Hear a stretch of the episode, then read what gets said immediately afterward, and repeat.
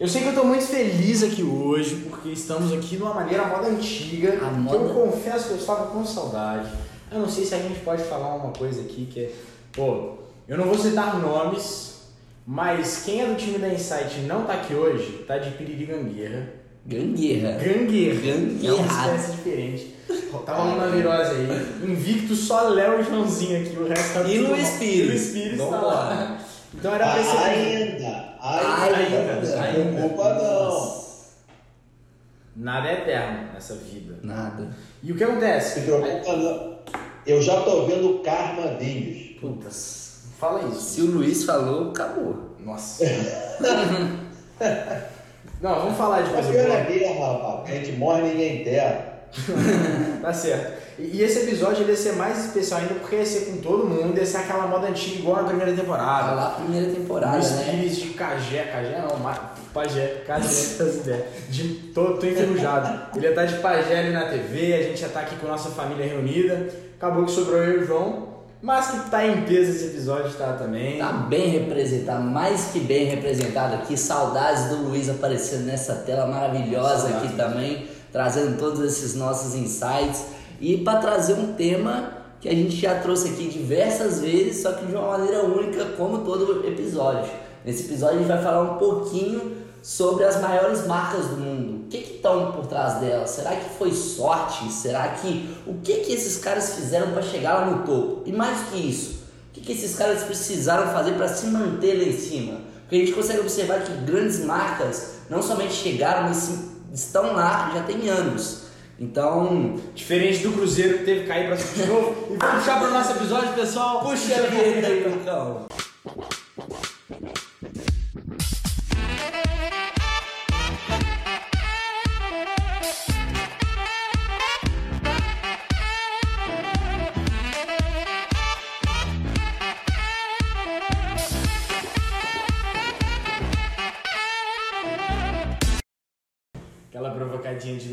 Gente começar bem animado. Esse episódio ele começou de um jeito muito legal, porque foi com um e-mail fantástico, diferente, não diferente de todos os outros e-mails que eu recebo do Luiz. O Luiz mandou um e-mail com um gráfico trazendo, vai estar no link da descrição inclusive, com um videozinho super legal mostrando quais são as maiores empresas do mundo por década, né, por, por anos. E aí o Luiz me fez o questionamento, pô Léo, por que, que será que essas empresas chegaram nesse nível? O que, que fez elas chegarem por aí? E eu comecei a refletir, porque, igual você disse, a gente já falou várias vezes sobre as maiores marcas do mundo que inspiram a gente, mas esse raciocínio é muito interessante, da gente tentar buscar entender aqui o que, que fez essas marcas chegarem. E aí é interessante a gente analisar também que tem empresas que estão lá há muito tempo, que se mantiveram, tem algumas que foram, caíram, sumiram, desapareceram, algumas que estavam lá atrás e ninguém mais sabe o paradeiro delas hoje. Então acho que vai ser uma conversa muito legal pra gente conversar um pouco sobre essas marcas que fizeram história, deixaram sua marca. E aí, Luiz, o que, que você acha disso? Acho uma boa. Ia ser legal se a gente tiver a oportunidade de, à medida que vai falando, também mostra a imagem. A Jade vai cuidar disso. Porque, porque tem. porque tem algumas, algumas, algumas coisas para mim são interessantes. Se você olhar no total, a quantidade de informação é impressionante, né? Mas tem três coisas que para mim chamaram a atenção. Um, os caras que estão no topo nos últimos 10 anos são os mesmos.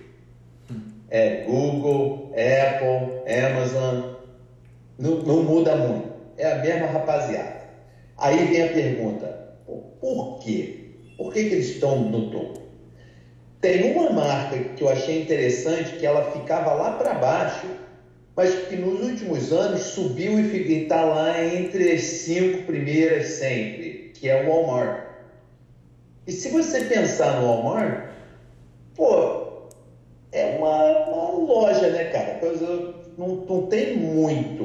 Os caras se for, criaram a imagem deles em cima de preço, ou seja, era commodity.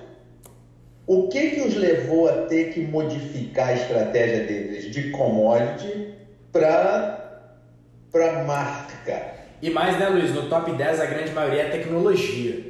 Se tem um varejista no top 10, é, é curioso. Vale lembrar que aí pra você americana, naturalizado, O Walmart é uma loja comum. O Walmart aqui para os brasileiros é tipo a Disneylandia. Que o brasileiro, quando vai para o Walmart, também fica impressionado. É, que é totalmente diferente do conceito do Walmart aqui no Brasil, É, né? diferente Walmart demais. americano é outro conceito. E é interessante essa, essa fala sua aí, Luiz, da, das empresas que é, nos últimos 10, 10 anos, se a gente for parar para analisar mesmo, quem está no topo é praticamente a mesma galera. Por quê? Porque elas sempre voltaram em aperfeiçoar todas as experiências, principalmente voltado para o cliente e entender o que, que o mercado está pedindo. Só que vale, vale a pena a gente olhar um pouquinho sobre as empresas que chegaram lá. E não necessariamente essas empresas que estão no gráfico, mas uma empresa extremamente revolucionária, que eu acho muito interessante a gente citar, e que qualquer um que está nos assistindo hoje, eu tenho certeza que já utiliza ou já utilizou, é a Netflix. A Netflix é uma das empresas mais revolucionárias do mundo. A Júlia vai estar colocando o gráfico aqui, eu não sei se a Netflix aparece, só que o, o interessante da Netflix é que ela pegou um, um conceito de um conceito de, de streaming, né? Como que as pessoas assistiam DVD, filmes antigamente? Elas tinham que ir na locadora, elas tinham que e pegou e, e o que qual que era o monopólio? O monopólio era da é, Blockbuster. Blockbuster e Inclusive a Netflix ela não foi uma startup que surgiu de uma hora para outra, ela já existia há muito Exatamente. tempo. E mesmo no modelo É. old school, ela já tinha uma proposta diferenciada. Exatamente. Que ele levava na casa das pessoas. O próprio DVD em si, né? Então- Aí ele falou, por que não essa galera não pode assistir de casa o, o, o virtual mesmo, sem ser o físico? Então é, a- é importante a gente analisar essa própria postura da Blockbuster também, sabe? Comparada à Netflix. Essa postura de resistência, de não adaptação. E, E isso. também o olhar da Netflix de pegar uma oportunidade, porque não é à toa que nos últimos 10 anos as empresas se mantiveram. Por quê? Foi justamente na virada da, da revolução digital que a gente teve, tanto que a- eu fico é, é curioso ver que o Walmart está no meio de tantas empresas de tecnologia, é, porque muitas delas apareceram justamente no boom tecnológico, Apple, Microsoft, é, a própria Amazon também, que evoluiu muito com a tecnologia, mas o caso da Netflix de ver uma oportunidade de pegar o que ela já fazia de diferente, só que exponencializar isso com a tecnologia, com a internet. Show. E, é, e se você parar pra pensar, você vai estar pensando parado, tô zoando. É. a Julia ali. É, não é nada revo... não é nada demais assim que a Netflix fez. O que a Netflix propôs, teoricamente já o processo em si já existia. Então o que, que ele fez? Otimizou uma situação que era desconfortável, um problema. Viu o que, que o cara que estava indo na Blockbuster toda semana estava pedindo. Ou mais, acho que ela fez uma coisa muito simples, e essa eu quero ouvir do Luiz, porque é, pô, a gente vê muitos negócios nascendo hoje muito iguais, seguindo a mesma fórmula. Sim. O que acontece? É, eu tenho certeza que locadora de filmes eu não peguei essa época, eu sou novinho demais para isso, mas na época do boom em que só tinha um modelo de locação, devia ter franquia, então muitas pessoas começavam a abrir. Nenhuma locadora não se diferenciava da outra. Assim como é, hoje uma pizzaria, muitas vezes que é franqueada, por exemplo, não é muito diferente. Então a gente vê muitos modelos diferentes. A Netflix buscou pegar algo que já existia e fazer um pouquinho diferente, autêntico, de uma maneira escrita, de acordo inclusive talvez com uma dor que o próprio cara tinha. Às vezes ele tinha preguiça de ir lá buscar e viu que essa era uma dor dele que poderia ser de outras pessoas. E viu também que o mercado inteiro fazia da mesma forma. Isso tem aquele livro que eu te dei de presente, né, Luiz? Que é o É. Diferente. Porque ele diz que Diferente. as tendências são criadas e todo um mercado se direciona para algo que é novo. Então criou a tecnologia do DVD, alguém pensou em alugar. Daí um foi pioneiro e começou a fazer isso. O modelo dele foi validado. Daí várias empresas começaram a fazer igual. Daí criou-se um padrão de mercado. Até que um cara foi lá e fez um pouquinho diferente. Todo mundo estranhou, falou: esse cara tá maluco. Na verdade, ele estava criando uma nova tendência aí, se decorreu para se desenvolver. Luiz, qual que é a sua análise E, e só sobre antes de passar pro Luiz, acho que um, um, um ponto que a Netflix revolucionou nesse processo foi a criação do serviço de streaming por recorrência, né? Então acho que depois de Netflix veio Disney Plus, veio Apple TV, veio é, diversos Amazon Prime, então veio diversos outros serviços de streaming por recorrência que outras empresas também viram essa, essa onda do mercado e aproveitaram também. E o que está acontecendo hoje com a Netflix? Porque ela nunca teve uma queda tão grande de assinantes. Então, será que ela criou isso muito bem e não se manteve? Que é uma coisa que eu vou querer trazer daqui, já, daqui a pouquinho. Mas ela criou, ela foi a pioneira nisso. Hoje ela já não é a maior. Tudo bem, eu também não gostaria de ter Amazon, Disney e HBO como concorrentes. Mas é a Netflix que está acontecendo? Que mudança está é, tendo? pioneira, né? E será que a Netflix perdeu o timing de alguma mudança que os seus concorrentes conseguiram fazer? Mas antes eu quero ouvir um pouco o Luiz a respeito disso, porque você me ensinou muito sobre isso, sobre plantar a nossa árvore em um lugar onde não tem árvores do lado. Criar essa diferenciação talvez seja fazer as coisas de uma maneira autêntica. O que você acha disso, Luiz? É, cara, eu, eu acho que é exatamente isso. O, o e para quem está escutando, é, muitos negócios, muitas vezes a gente vê, chega para a gente para conversar com a gente, é, investidores e, e, empreendedores que ficam perdidos no meio do caminho. Por quê? Porque na maior parte das vezes o, as marcas elas tentam ser iguais a todo mundo. O que, que, eu, o que, que meus competidores estão fazendo? Eu vou fazer melhor do que eles. Na verdade, isso aí é, é uma perda de energia, né, bicho? Porque não tem como convencer ninguém de nada. A única coisa que eu posso fazer é, como você falou, eu vou oferecer a mesma coisa, um pouco diferente. Então, a, aquele grupo que está buscando pelo que eu tenho para oferecer vai se sentir servido e vai, vai se tornar leal. Então, você está perguntando como é que funcionava pegar vídeo. Eu sou capurento pra caramba para ter passado por isso. Né? Uhum. Então, era simples. Você ia lá e escolhia. Primeiro, era um saco. Era um saco, porque você tinha que passar de prateleira em prateleira e olhar qual vídeo que tinha e pegar, e aí às vezes não tinha o vídeo que você queria. Demorava 28 horas para você encontrar o vídeo que você queria. Aí, aí você entra na fila. Sexta-feira e sábado, esquece a fila você ficava até segunda-feira na fila para pagar. Aí foi, você pegou o vídeo. Aí tá, e o cara vai, te, te cobrou e tudo mais, você levou para casa. Tinha um negócio, cara, que você tinha que rebobinar a fita. Se não rebobinasse a fita, dava uma multa. Ah, e era comum, não era difícil, pô, você tá assistindo o filme, esquecer de rebobinar, aí quando você devolve, pô, tem uma multa lá. Ou seja, o processo, esses caras, o que, que eles tinham em mente? Eles estavam no negócio de alugar vídeo. Eu acho que o que a Netflix fez foi. Eles estão no negócio de facilitar o entretenimento das pessoas. Eu acho que é uma, é uma, é uma proposta completamente diferente. Por quê? E aí vem muito no que está acontecendo com eles hoje. É, quando eles entraram no mercado, você ia, subscrevia e chegava o vídeo para você. Ia chegando lá para ti. E tinha algumas coisas que você não precisava pedir.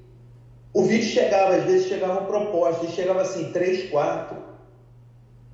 Não tinha tempo para retornar. Você podia retornar quando quisesse.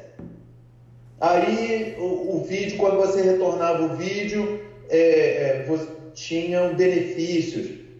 E, e a, a, a, o número eu não tinha que esperar, eu não tinha que passar na loja, eu não tinha que esperar na fila, eu não tinha que rebobinar, eu não tinha que fazer nada. A única coisa que eu tinha que fazer era assistir. Ou seja, eles facilitaram o meu entretenimento. Enquanto os outros caras estavam no negócio de alugar vídeo, eles estavam no negócio de facilitar a minha vida. É completamente diferente. Para você ver, né, Luiz, eu acho que criou-se é, a ideia louca de que, principalmente na minha geração, eu tenho que ser o próximo Zuckerberg, tenho que criar o próximo Facebook. É... Mas, poxa, tem caminhos mais simples, porque quantos negócios que estão no nosso dia a dia, que a gente é usuário, a gente não consegue observar e nos propor a pensar em realizar ele de uma maneira um pouquinho diferente, que talvez busque uma outra essência. Todo mundo estava fazendo o produto, era o produto, era o serviço em si. É, Quando eles mudaram um pouquinho essa ótica, e quantos negócios à nossa volta, pô, Sim. o próprio Facebook, ele não começou buscando ser a ideia mais revolucionária, era uma ideia de conectar as pessoas de uma maneira mais simples. Não, e mais que isso, conectar as pessoas de uma universidade. Era muito menor do que É, qualquer coisa é. que a gente imagina. Então, é, acho que criar algo único é um pouco mais simples do que a gente imagina. E é muito mais simples, sabe por quê? Porque o mundo tá cheio de problema. Então acho que É. a questão do dinheiro em si, do ganho financeiro, é proporcional ao tanto de problema que você vai resolver, multiplicado pelo tamanho desse problema. Então, é, basta você pegar um desses problemas que, que tem no mundo, que tá cheio, e ver o que, que você é bom, o que, que você gosta de fazer, sabe? E tentar jun- juntar o útil ao agradável, literalmente. E olha só que legal isso, Luiz. É, a gente pode ver isso de novo no gráfico das maiores empresas. Porque se a gente está falando que elas são as maiores empresas, pegando esse raciocínio do João, então elas resolvem grandes problemas. Os problemas também, eles mudam. Sim. Então, talvez uma grande empresa que se reteve a resolver um problema na década de 90, esse não é mais um problema nosso. Então, ou essa empresa se adaptou a resolver novos problemas e evoluiu junto, ou então ela ficou para trás. Como, por exemplo, a Canon. Canon não, pô, É, Kodak. Kodak. Kodak ficou para trás, por quê? O problema mudou, Atrás. ela não mudou a solução. É, mas aí você pensa, e, e eu tenho um bom exemplo que mostro no gráfico, eu acho muito interessante. Presta atenção na Nokia celular. Aham. Se você prestar atenção lá no início do gráfico, a Nokia, ela tá lá em cima, cara. Ela é um dos primeiros colocados. Aí o tempo vai passando. Aí tem uma coisa interessante. Tem o lançamento do iPhone. No, no ano que o lançamento que o iPhone é lançado, a Nokia cai. Aham. Aí eu penso da seguinte forma: qual era o negócio da Nokia? Era vender celular. Na verdade, ela vendia comunicação, né? O negócio dela é- era vender comunicação. O foco era vender celular. O foco da Apple nunca foi vender celular. O foco da Apple foi sempre eliminar a barreira entre usuário e tecnologia. E aí, no momento que você. E, e aí vai nesse negócio que vocês estavam falando um segundo atrás. No momento em que você tem um propósito mais elevado, as coisas mudam. Se amanhã as- o, a- o método de comunicação não for mais celular, for telepatia, a Apple vai achar uma solução que vai reduzir a barreira entre o usuário e a tecnologia. Os outros caras vão estar ainda focados em, no produto. Essa que é a diferença. Cara, esse fim de semana eu tive a oportunidade de, de ir visitar o- o- a oficina de um cara é famosíssimo. Ele faz é, é, mobília. E a mobília dele é muito bonita, mas é mobília, como qualquer outra mobília. Mas ele tem uma diferença. Eu comecei a conversar com ele, eu falei: qual é o teu propósito? Ah, cara, eu quero manter vivo todas as técnicas milenares, milenares de conexão de madeira. Ele não usa prego, ele não usa pina, ele não usa nada. Ele só conecta com técnicas milenares. Ou seja, esse cara, você pode pedir uma mesa para ele, ele vai te, te entregar uma mesa com uma conexão milenar. Você pedir um armário, ele vai te pedir um armário com uma conexão. Você vê, a ideia dele é muito mais elevada. Ele não está no negócio de vender mobília. Ele está no negócio de manter tecnologias milenares vivas. É completamente diferente, bicho. Cara, E quando você pega. Vamos pegar os últimos 10 anos, né? Já que a gente foi por esse caminho. Pegar as maiores empresas do mundo hoje que tiveram nos últimos 10 anos: Apple, Amazon, Google. é, O que, que você vê em comum dessas empresas, Luiz? Só... O que, que, você acha que fez elas chegarem lá e conseguirem se manter? Porque eu tenho uma teoria aqui. Só antes do Luiz responder, só abrir um, um comentário aqui, mais especificamente sobre esse exemplo da Apple que o Luiz comentou, que eu acho que cabe totalmente aquela fala que você falou da, da questão da, da empresa que busca melhorar e ver o que, que o cliente está precisando é, sempre. Então a Apple tem um propósito bem claro de facilitar essa questão entre a tecnologia e o usuário. E se for parar para pensar, a Apple começou com um computador, né? A Apple não começou com um iPhone.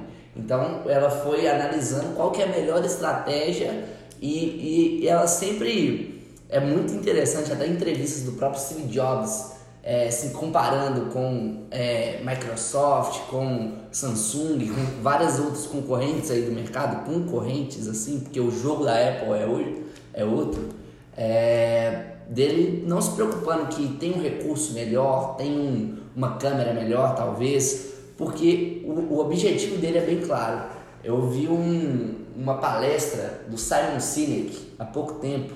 Simon Sinek é aquele é o autor do Comece pelo Why Começa pelo porquê. Cuidado, Mistura falar em português é porque a gente é mineiro aí dá pra confundir. É, why, não why mineiro, why, why. é, ele, ele falando que ele tava trocando ideia num táxi com um, um executivo fodaço da Apple e aí ele comentando que ah, o o cara da Microsoft me mostrou o telefone dele, está muito melhor que o seu. Da Samsung, né? Eu acho que foi da, da Microsoft. É, é enfim, qualquer. enfim, qualquer. Não, Alguém. não vem ao caso. Alguém falou isso. E aí ele falou, de certo, deve estar mesmo. E seguiu, mudou de assunto, sabe? Ao ponto que, se fosse o contrário, se o Simon Sinek tivesse sentado com um executivo de contas da Microsoft ou da Samsung ou de outro qualquer, sabe?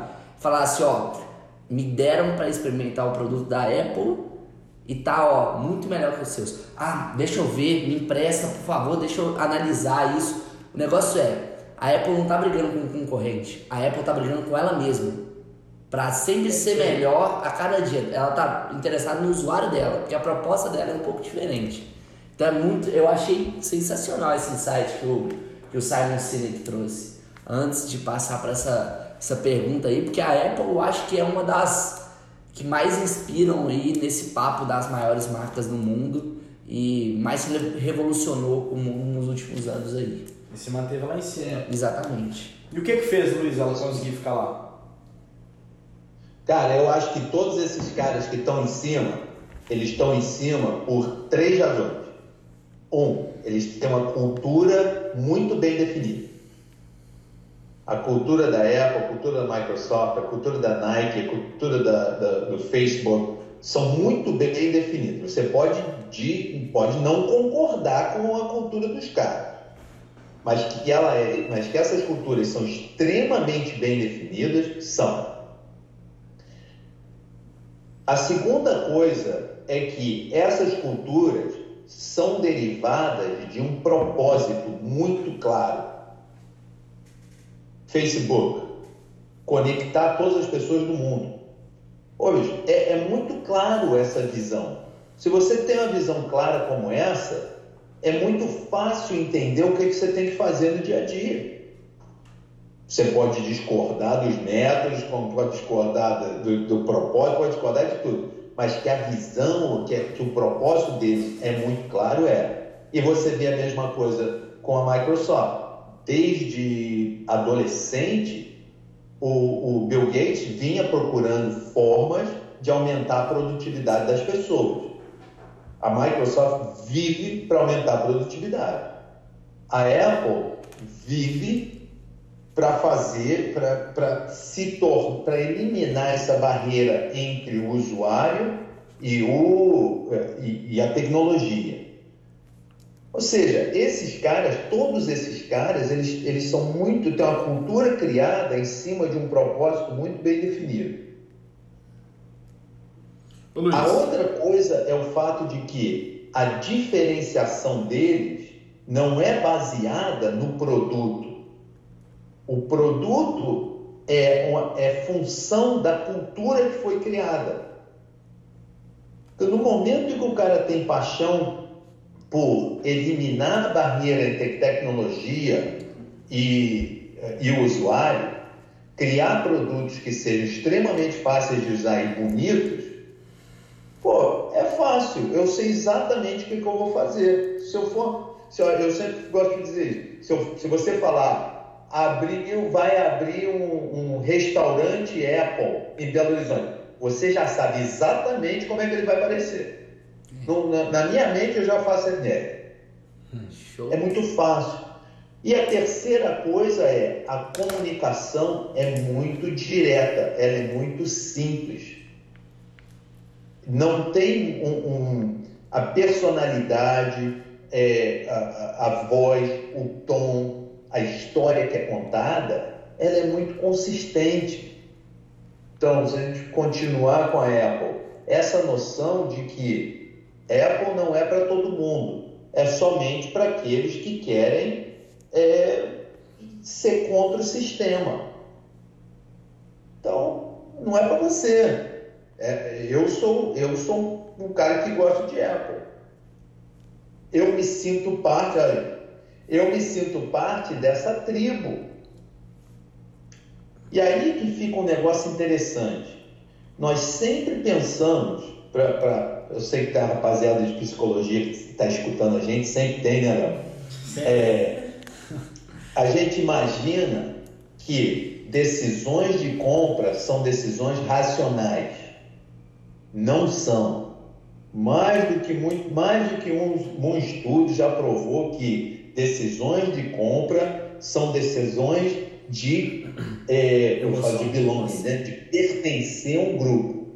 A forma como a gente compra coisas é pessoas como eu se comportam de que forma? Seja maneiro ah, é, tá bom. Pessoas como eu compram um Apple. Então, beleza. Então eu devo comprar um Apple.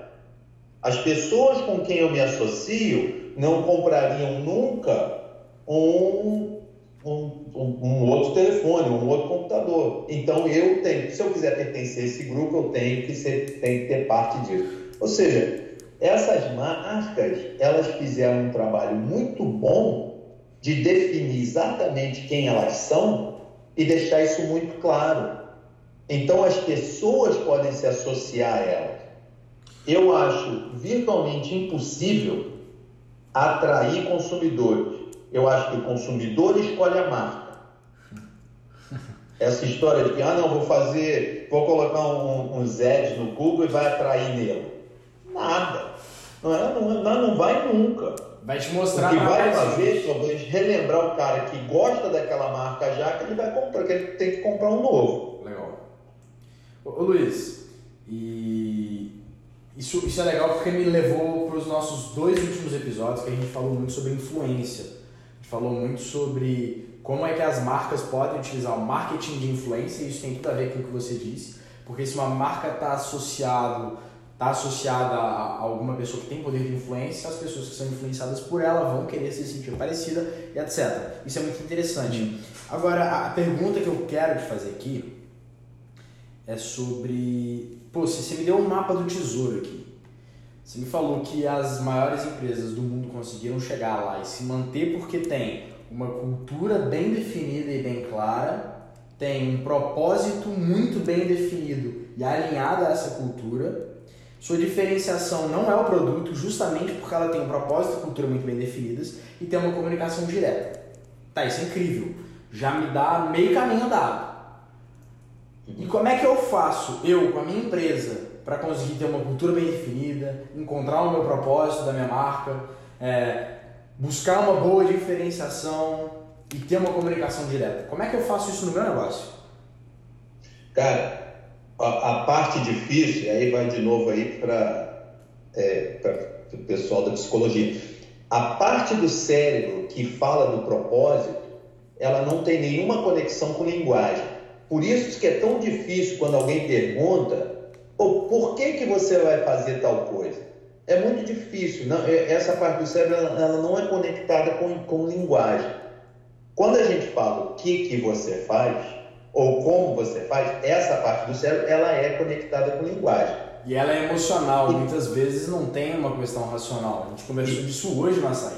Uhum. Exatamente, exatamente. Então, o que, que o cara precisa? O cara precisa de uma mão, ele precisa, ele precisa de um plano, ele precisa de, do caminho das pedras.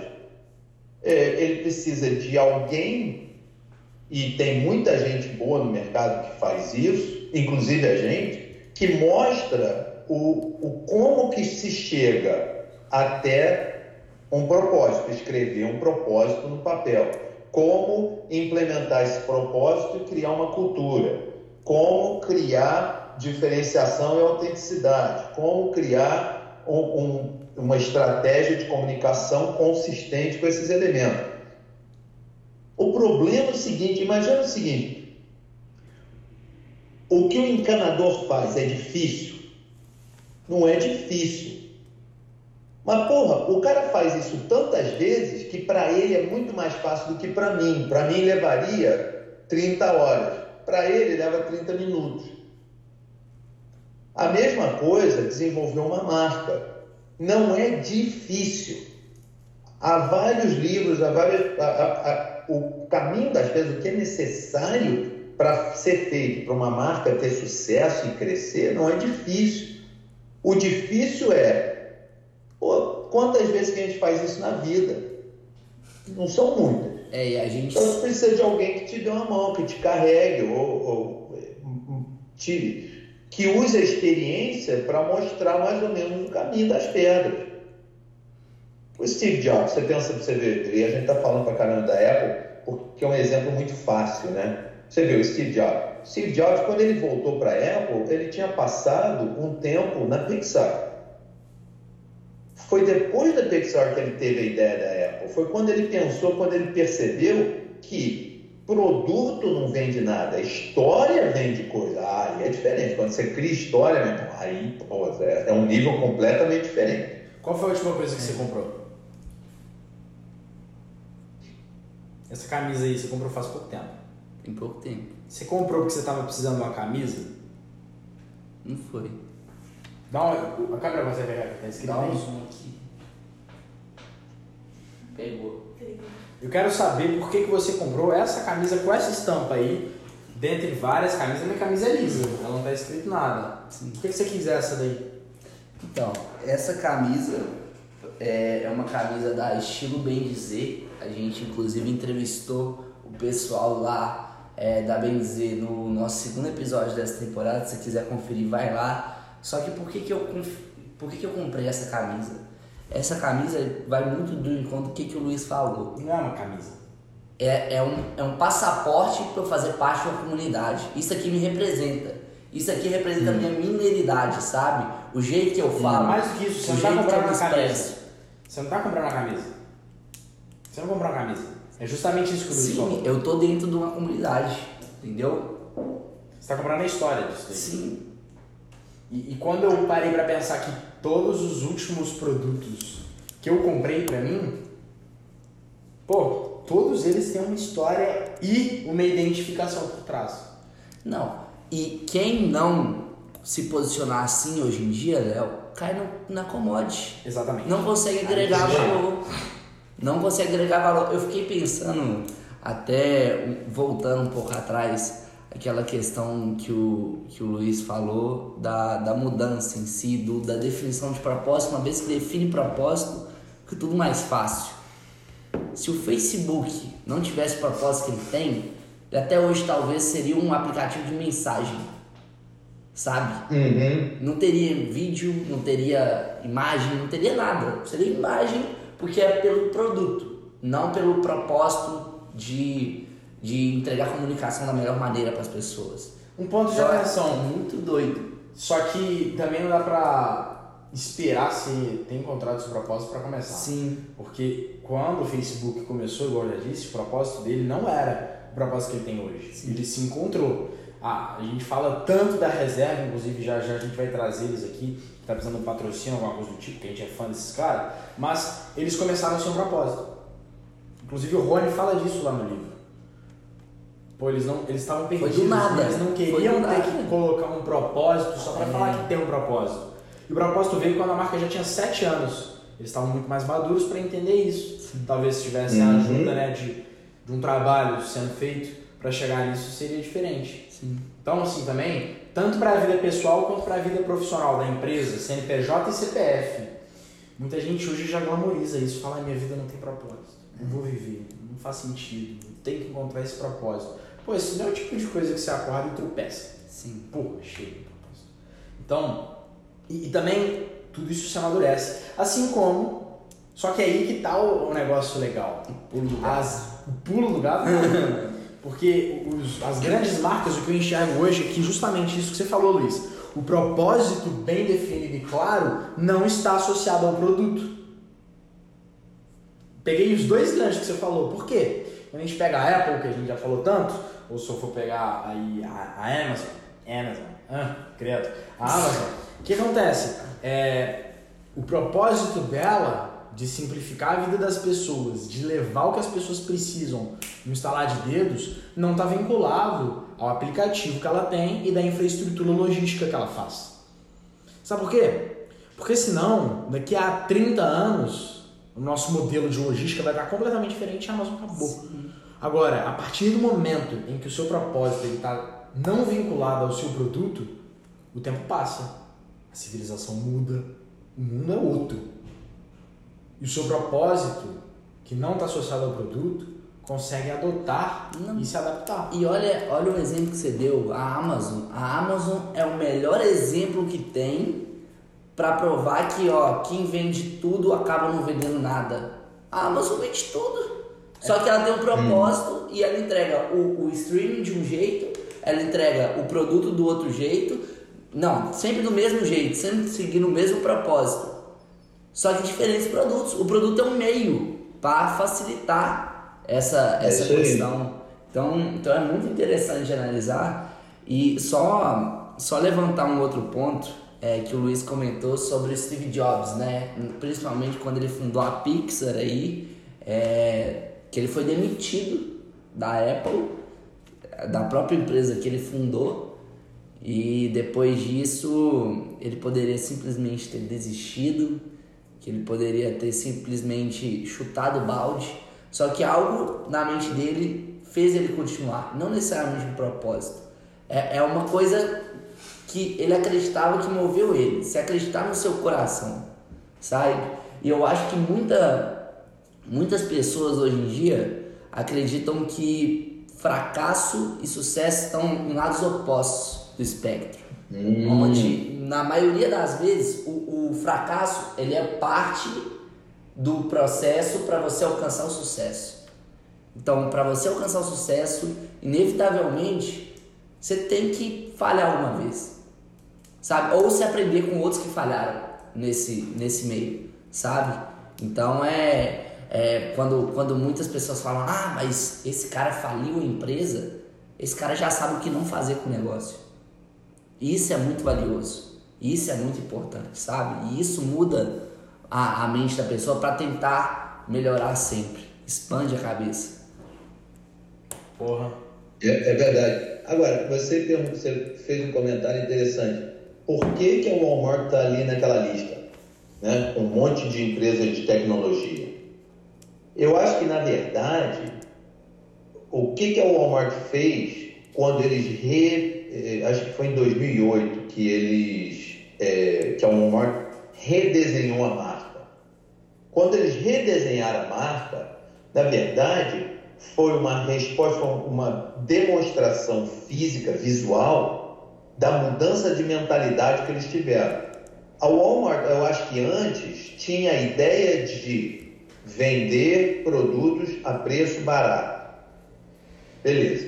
O diferencial dele tava no Aí- produto. É, estava baseado no produto. Quando você olha a, a, a Walmart hoje, eles não falam mais de preço. Você olha o, o, loja, a, a- o logo do Walmart, o que, que esses caras falam? Vamos ver aqui. Save money, live better. Ou seja, o que eles estão tentando te vender não é economizar dinheiro, é viver melhor.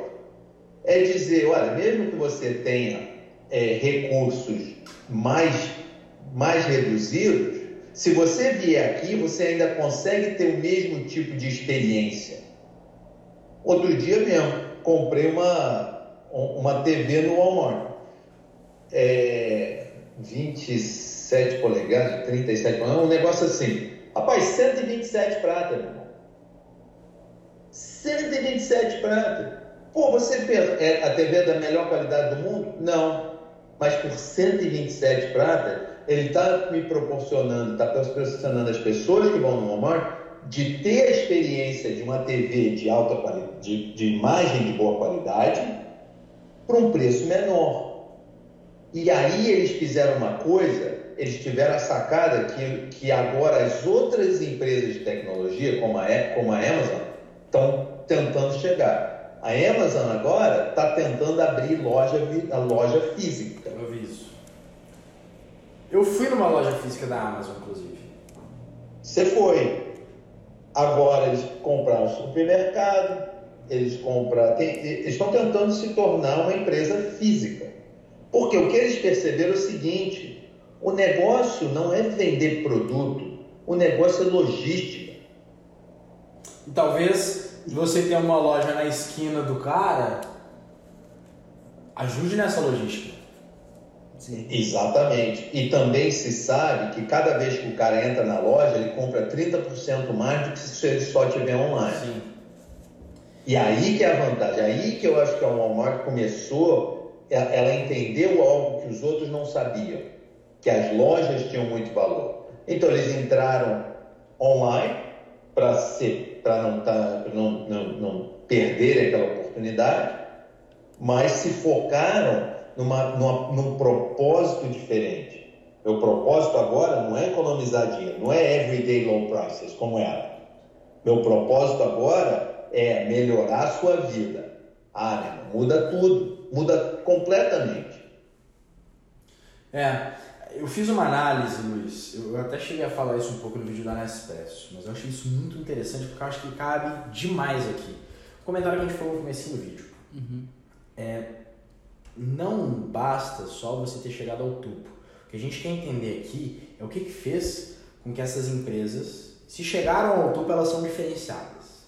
Agora, o que, que fez elas conseguirem manter essa vantagem competitiva de maneira sustentável durante tanto tempo, igual a gente viu é, hoje aqui um pouco com as empresas que a gente deu uma passeada. E tem uma análise que chama VRIO, que é V-R-I-O, que busca a gente entender e analisar qual que é o valor, raridade, imitabilidade e organização de uma vantagem competitiva ou desvantagem competitiva. No caso, a gente vai falar aqui sobre a vantagem competitiva dessas empresas. Então, vamos pegar o caso da Apple.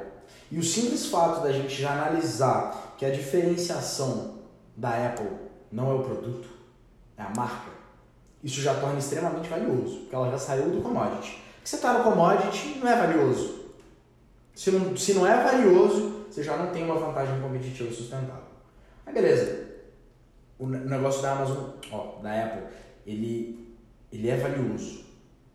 Extremamente valioso. Que é uma marca muito rica. Não, e por que, que é valioso? Aí a gente analisa a palavra valor. Valor é para o cliente. Exato. O que, que ele está buscando? O que ele estava buscando uma simplicidade no processo de tecnologia. Ele não queria mais desenvolvimento na câmera, mais desenvolvimento nos aplicativos. Ele queria saber utilizar o telefone da melhor maneira possível. Perfeito, perfeito. Então aí que entra o valor. E é legal porque como ela foi pioneira também, ela desenvolveu o primeiro smartphone.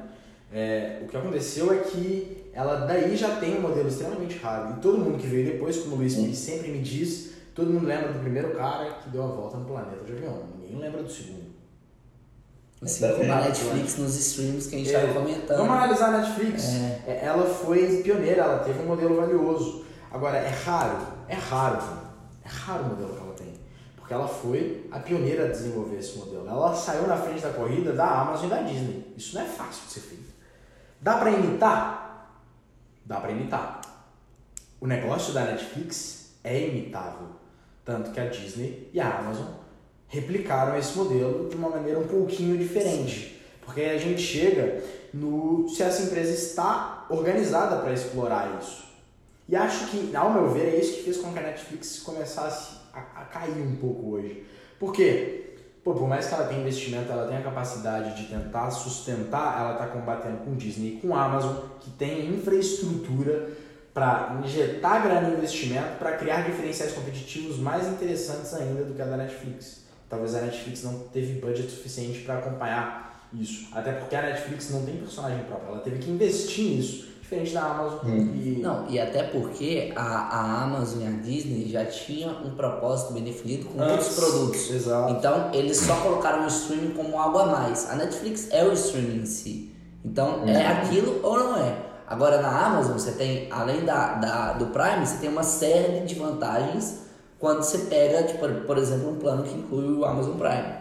É, Então, Pra mim, o que ficou de chave aqui, já puxando um pouco para o nosso fim, é que é, não basta só você ter um diferencial, uma vantagem competitiva, porque alguém vai tentar fazer melhor do que você.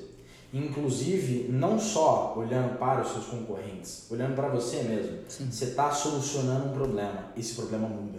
Então, para mim, o segredo não você, o seu cliente. pro- pro- para o que você está solucionando, né? Não basta só você ter a melhor solução. Sim. Você tem que acompanhar o problema. O problema vai mudar. Até porque você soluciona ele.